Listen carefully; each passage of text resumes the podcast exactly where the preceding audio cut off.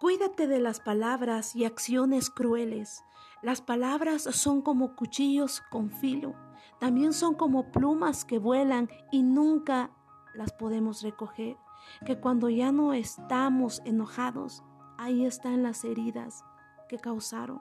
Bienvenidos a Promesas Reales. Hoy hablaremos sobre la preeminencia del amor, parte 8. El amor no se enoja con facilidad.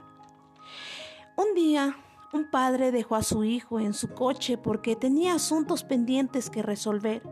Pensó que no tardaría, pero se equivocó. Tardó mucho más de lo que había planificado.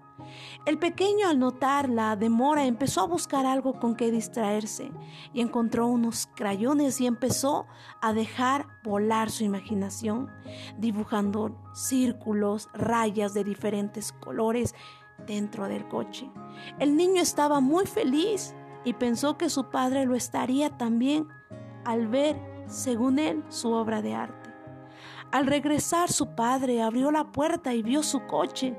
Su reacción no fue la que el pequeño esperaba, fue todo lo contrario.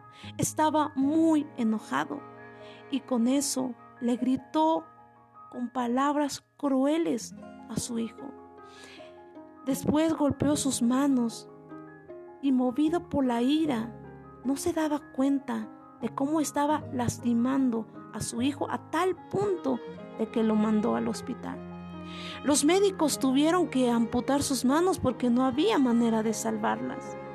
Después el padre, arrepentido por lo que había hecho, fue donde estaba su hijo para pedirle perdón. Y el niño con una voz tan dulce contestó, está bien papá, Nunca más volveré a pintar el coche, pero por favor, devuélveme mis manos. Muchas son las ocasiones en que nosotros también perdemos el control.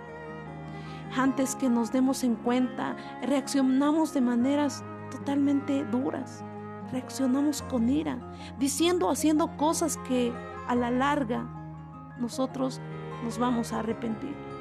Cuando gritamos a un niño, a un compañero de trabajo, a un amigo, a un vecino, pueda que en ese momento se sienta bien, pero esa satisfacción será solo por un rato.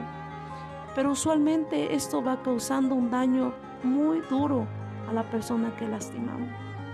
Cuando el amor verdadero está gobernando nuestras vidas, controlamos nuestras acciones, controlamos nuestras emociones y así evitamos dañar el corazón de alguien más.